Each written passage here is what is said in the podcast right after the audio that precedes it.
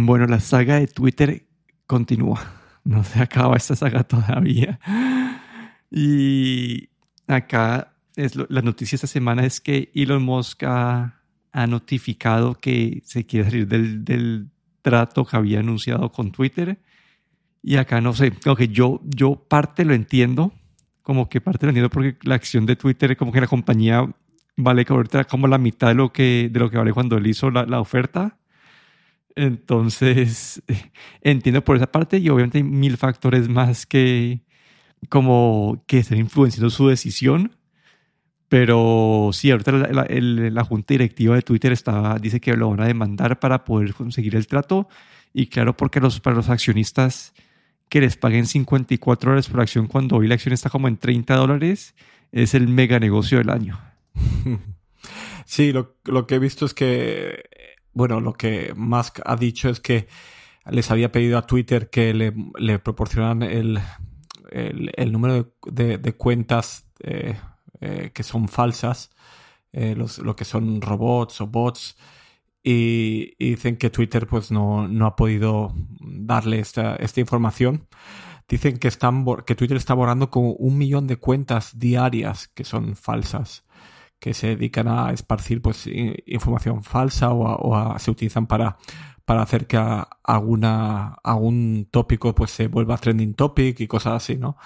Y yo creo que, bueno, claro, eh, Musk tiene esa idea, ¿no? De hacer una, una Twitter, un lugar donde haya libre expresión y, y claro, esto conlleva también el, el, que no haya todo este tipo de, de bots, ¿no? Y creo que aquí es donde ha empezado el, conflicto, ¿no? Y luego la otra cosa, como dices tú, la, caída en las, en, las acciones, pues también hace que el, precio realmente que iban a pagar, pues no es, no es, eh, bueno, no es ahora el, que toca, ¿no? Sí, ahí la parte de los bots que decías, yo me acuerdo que, que eso fue una pelea hace como un mes que salió un reporte de Twitter que, que decía que solamente el, como el 1% de las cuentas eran bots, algo así, y, pero era como que basado en que el, estudio que hizo Twitter fue un, eh, basado en un, en, un, en un sample size, en una muestra de 100 personas, algo así. Entonces Moss dijo, es imposible, estoy seguro que si, si solamente veo mis seguidores, estoy seguro que es más que un 1%, y eso fue lo que empezó toda esta saga de, de, de los números de seguidores. Y yo creo que acá hay dos puntos, ¿no? Como que uno es una excusa de él para poderse salir, porque seguro el número de, de, cuentas falsas en Twitter es mayor a ese, a ese 1% o ese valor que mencionaron ellos. Y la otra es que estas compañías de tech se miden por la cantidad de usuarios activos, entonces creo que es una variable que impacta bastante pues ese, esa métrica de, de, evaluación de la compañía. Entonces entiendo como acá, entiendo todas las partes, ¿no? Como que entiendo a Moss como que la compañía es menos valor, como que tiene menos valor que lo que él pensaba en su momento. Y la otra parte de Twitter que pues les ofrecieron mucha plata y este man como que fue como un niñito que, que dijo que sí, que no, que tal cosa y, y ahorita se está terminando todo esto nada. Entonces es como sí, una, una pelea medio, medio boba hasta, hasta este punto que yo creo que nunca debió haber empezado. Sí, yo creo incluso que desde, creo que hablamos ya de, de esta adquisición o de Elon, Musk ofreciendo este dinero por Twitter y siempre pensamos si realmente esto iba a ocurrir o no iba a ocurrir, ¿no? Y ahora aquí, en, después de que ha sido uno o dos meses, ¿no? Con todo esto, pues no sé, parece que, no sé, yo creo que es nunca, no sé si Elon Musk ha tenido realmente la, la intención de, de hacerlo y ahora pues, eh, pues no sé si realmente esto va a pasar, ¿no? Elon Musk dice que hay como un 20% de cuentas falsas, ¿no? Y claro, Twitter eh, esto dice que, bueno, no sé si dijo que había un, un como menos de un 5%, ¿no? Pero del 20% al 5% hay mucha diferencia, ¿no? Realmente. Y, y no sé, ¿tú crees que esto ocurrirá? ¿Llegará a ocurrir o crees que la, aquí... La verdad, en este momento no sé, yo siento que el, el, el camino más viable, esta es mi teoría sin saber mucho pues, del tema, es que van a tener que renegociar. Van a hacer, la, van a, van a hacer esta demanda, van a ir a corte, tal cosa, y van a decir, listo, pues no, que no sean, que no sean 54 dólares por acción, sino que sean 40, porque hoy la acción está como a 34, algo así, que, y que suba un, premium del 20%, y tal vez, pues, eh, no sé, eso, eso básicamente cambia el, el, trato de 44 billones a como a 30 billones de dólares. Entonces esa puede ser una opción, o la otra es que esto se vaya... Sí, no, no, no la verdad no tengo ni idea qué va a pasar. Sí, además yo creo que aquí Elon Musk eh, también tiene esa intención de como de, de desenmascarar Twitter o bueno de, o decir o mostrar públicamente que eh, realmente una red social pues una cosa es los números que se dan y otra cosa es la realidad no y, y también mostrar la cantidad de, de bots que hay que esparcen noticias falsas en Twitter y ya no, no qué decir de las otras redes, ¿no? Y creo que esto también es como, él quiere hacer como un, un statement, ¿no? O como una, una, pronunciación como diciendo que, que para que la gente también eh, se dé cuenta, ¿no? Para llamar la atención de, de, estas cosas. Sí, pero bueno, cambiando un poquito más a noticias de gadgets, eh, el, este anillo de, de la marca Ultrahuman ha anunciado este anillo que es no sé, es la competencia del Aura, que creo que lo hemos mencionado antes en el, en, el podcast. Y es un anillo que tiene pues, los típicos sensores de, de para las pulsaciones del, del corazón, temperatura y, y, acelerómetros para, para el movimiento. Y que y te, y te a hacer seguimiento las 24 horas del día, le dura la, la, la, batería como 6 días. Eh, y no sé, siento que es muy parecido a lo que ofrece el Aura y va a costar 300 dólares. Aquí la, no sé, como que antes de, antes de mencionar por dónde le veo yo el valor, ¿qué, qué, qué pensaste vos de esto? Pues eh, primero, bueno, que eh, me pareció bastante interesante, ¿no? Porque básicamente es lo mismo que el Ring. Eh, eso sí dicen que no va a tener este sensor de, de oxígeno en sangre, ese, ese SPO2, que el Aura Ring sí que sí que tiene, es lo único, pero todo lo demás pues parece, parece que sea eh, lo mismo que el con un precio más barato y otra cosa bastante importante es que Aura Ring eh, pasó con el nuevo Aura, creo la versión 3, a un modo de suscripción, mientras que este Ultra Human eh, pagas una vez y ya está. Entonces ahí hay una diferencia también, ¿no? No solo el precio que es más barato, creo que el, precio que se espera de mercado van a ser 299 dólares, aunque ahora se puede comprar por adelantado con un precio promocional, pero más barato que el Aura y sin suscripción, ¿no? Entonces esto lo hace ya muy atractivo. Luego la otra cosa que yo, o, bueno, si aquí empezamos ya a, pensar un poco o, a, dar nuestra opinión, yo no sé cómo de, de conseguido va a estar este anillo, ¿no? Porque Aura lleva muchos años ya en este, en este proceso o en este, en este mundo de, de este wearable, este anillo, y tiene mucha experiencia. Y ahora esta compañía nueva viene, anuncia que va a tener pues lo mismo que Aura y no sé, a mí me hace un poco dudar si realmente va a ser tan buena y tan fiable y como dicen que va a ser.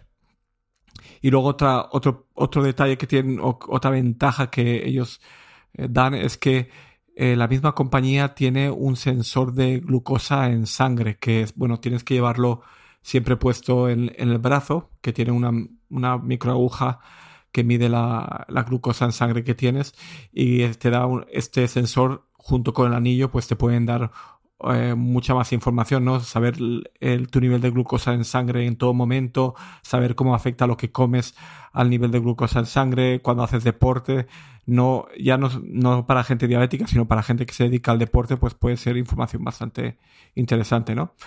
Y bueno, por ese lado se hace muy atractivo por el precio, por este, por esta combinación con el sensor de glucosa, pero no sé realmente cómo será de bueno eh, una vez salga al mercado, ¿no? Me parece, me parece demasiado bonito para ser verdad, no sé. No sé tú, ¿cuál es tu opinión? No, ahí, ahí el primer punto que yo, que yo que te iba a decir era justamente lo del modelo de suscripción.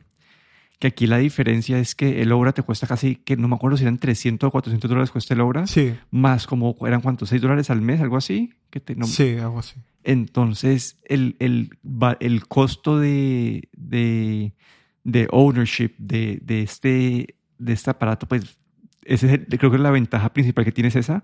Dicen que a, esas, a las personas que lo compren ahora, pues nunca les van a cobrar suscripción. Así en un momento, en un futuro pongan este modelo de suscripción.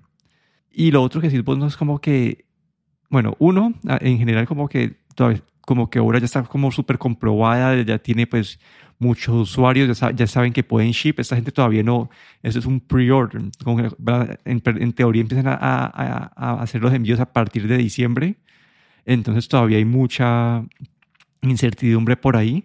Y mi problema más grande en general es que a mí como el no tener la pantalla, eh, siendo que, que, te vuelves muy dependiente del app, digamos, yo con, yo estoy acostumbrado como que yo cuando, yo solamente entro, digamos, al app de, de Health para ver los datos de, del, del, Apple Watch cuando quiero ver algo muy específico, pero usualmente prefiero tenerlo todo siempre a la mano en el reloj y poder levantar la mano y, y, ver la información ahí.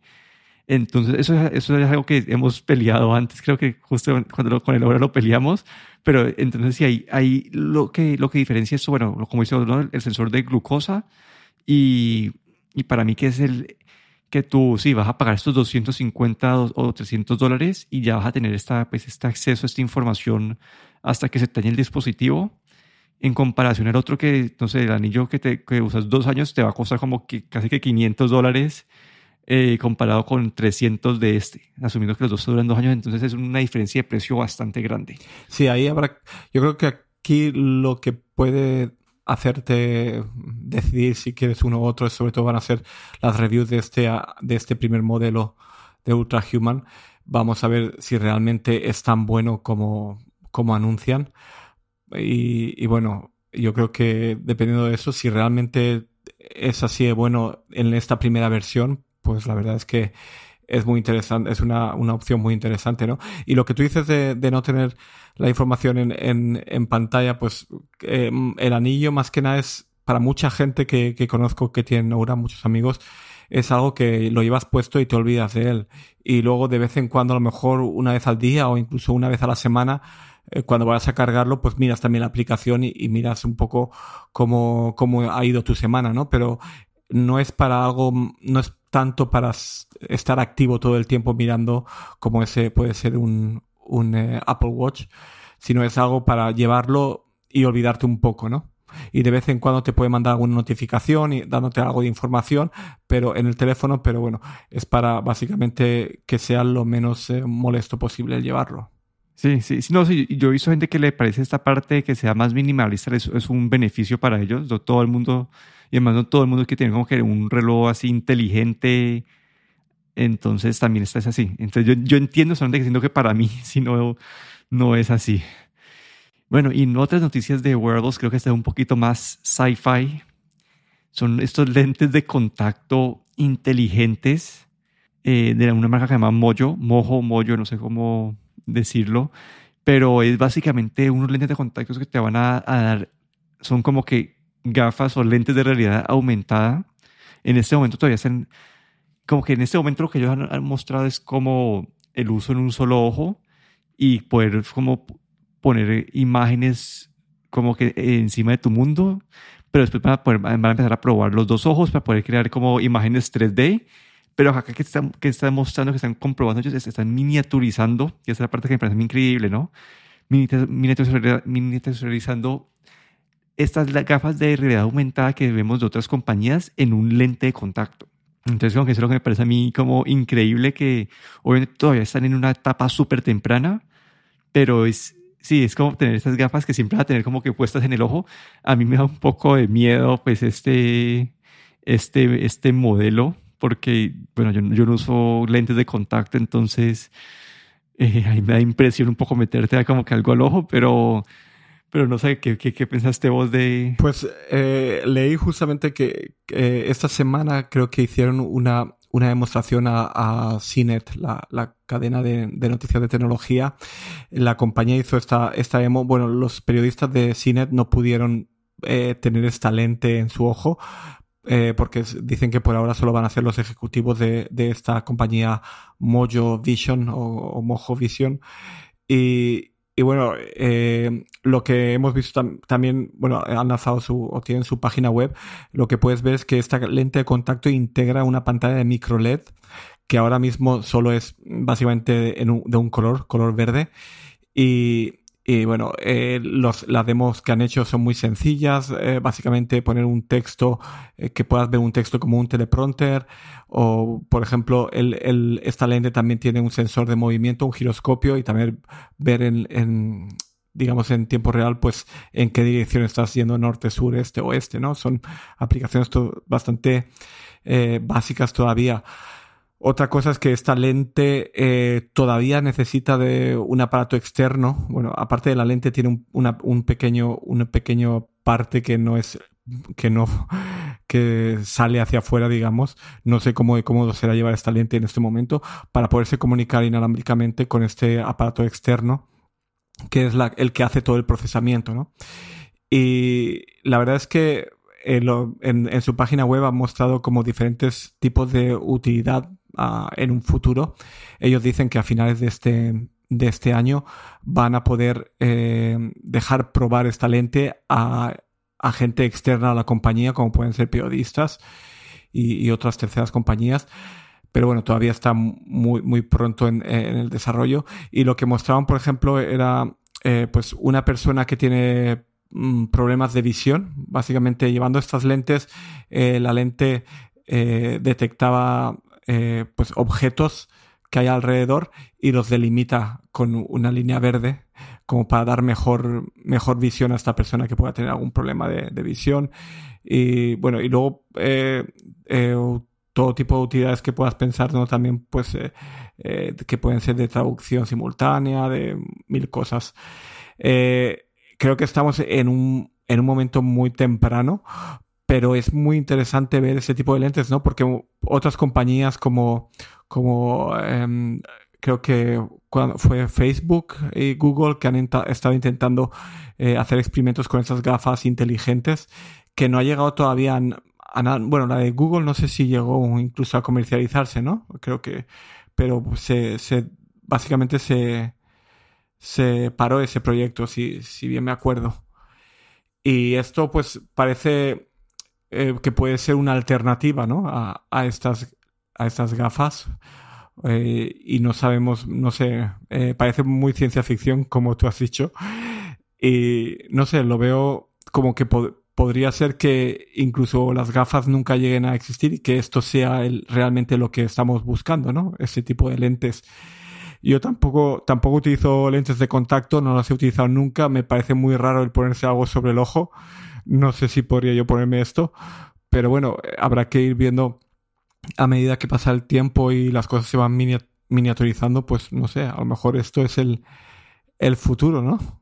Sí, a mí por ahora eso me muestra que es una prueba de concepto hasta ahorita de que pueden tener estas, estas, estos displays o estas pantallas miniaturizadas y que la pueden tener dentro del ojo y como dijiste, todavía tiene este aparato extra externo que, que, que, se pone en ese momento en el cuello, que es un mini computador que pones en el cuello, que es lo que le da, eh, pues lo que recibe toda la información del, eh, del, lente de contacto o lo que le ayuda a procesar. En un futuro se puedes imaginar que sea, esto sea pues tu celular que esté en el bolsillo o que sea tu reloj que está en la mano que, que te, que esté haciendo ese power o no sé, eventualmente en un futuro lejano que sea esos chips que uno ve en ciencia ficción que te, que te meten debajo de la piel. Pero, pero sí, siento que es como, este es un paso en el camino. Eso se nota que todavía está años, años de, de convertirse en realidad, porque apenas están, las pruebas están limitadas todavía a un ojo, como que a menos de una hora a la vez usándolo en, ese, en, pues, en un solo ojo. Y, y sí, entonces todavía eso yo creo que eso va a ser algo que mínimo, algo útil como que en dos, tres años. Eh, entonces sí siento que es un, me pareció interesante el concepto. Creo que todavía está muy, muy, muy, muy temprano. Pero creo que después una, una, es como, es como vamos a ver el futuro, ¿no? Como que una, una, el mundo en tus ojos, como que más o menos va, va a ser, no sé cómo. Sí, yo creo que esto incluso va, puede que este, el concepto de gafas inteligentes eh, se, se, deseche y se vaya directamente a este tipo de lentes, ¿no? No sé. yo lo veo más eh, con este concepto que ha mostrado que lo vería más, más eh, útil y más cómodo, entre comillas, si, si te acostumbras a llevar estas lentes de contacto, pero lo veo más eh, realista, ¿no? Y todo hay que decir que en muchas películas de ciencia ficción vemos este tipo de lentes a veces como que las llevan y no sé, es, es un, un poco, como dices tú, es muy, estamos en, en, un, en un, todavía en una etapa muy, muy, eh, muy de principio, pero no sé, podría ser el, el futuro, podría, podría, esto podría ser eh, la manera en la que de aquí 10 años eh, interactuemos con la información. Y otra cosa que he visto esta semana que, que me ha llamado la atención es que no sé si conoces a Raspberry, la compañía Raspberry que hace este Raspberry Pi, este, este micro eh, computador, ¿no? Que se utiliza, que puedes utilizar para hacer mil proyectos que hay en internet, ¿no? Que, que funciona con procesador ARM y que hace poco se sacaron la versión, creo que a la 4 Plus o una nueva versión con puertos USB-C. Y ahora han sacado de, lo que ellos tenían un, microcontrolador que se llama el Raspberry Pi Pico y que es también para hacer este tipo de proyectos caseros. Y esta semana han anunciado el Raspberry Pi Pico W, es decir, que es con eh, conexión inalámbrica de Wi-Fi. Eh, una Wi-Fi de, la de 2.5, la, la, la 802 11N, es decir, la, digamos, la, la, de hace, la que lleva ya mucho tiempo en el mercado. Y esto lo que, bueno, lo que se ve interesante es que, bueno, esto hay muchos, mucha gente que le gusta hacer estos proyectos caseros y, eh, y dando, o dándole a este, a este pico la conexión inalámbrica, pues esto abre mil puertas para poder crear, por ejemplo, dispositivos de, para Smart Home, eh, conectados vía HomeKit o cualquier otro sistema de, conexión. Y, el, el, que este microcontrolador que vale creo que son 5 dólares, es decir, es, 4, eh, dólares.